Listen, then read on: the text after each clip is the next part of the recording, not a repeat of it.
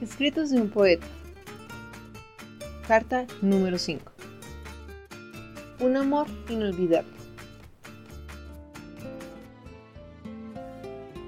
No era un amor que se borrara o que se olvidara. Era tan fuerte como no lo alcanzas a imaginar.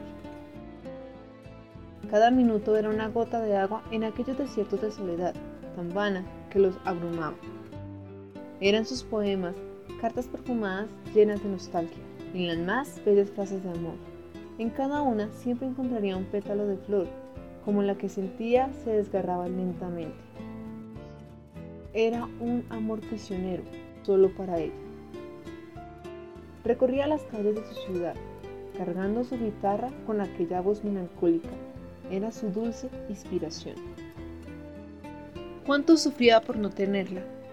Le contaba a la luna su pena, su tragedia, la noche no era más larga que el amanecer y se preguntaba por qué la dejó partir.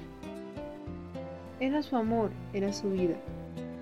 Cuánto llora sus notas, su corazón, apegado a cada latido en cada uno de su respirar.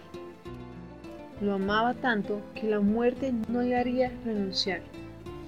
Sus besos en sus manos temblorosas, leía una y otra vez las cartas y frente al mar miró partir a su gran amor.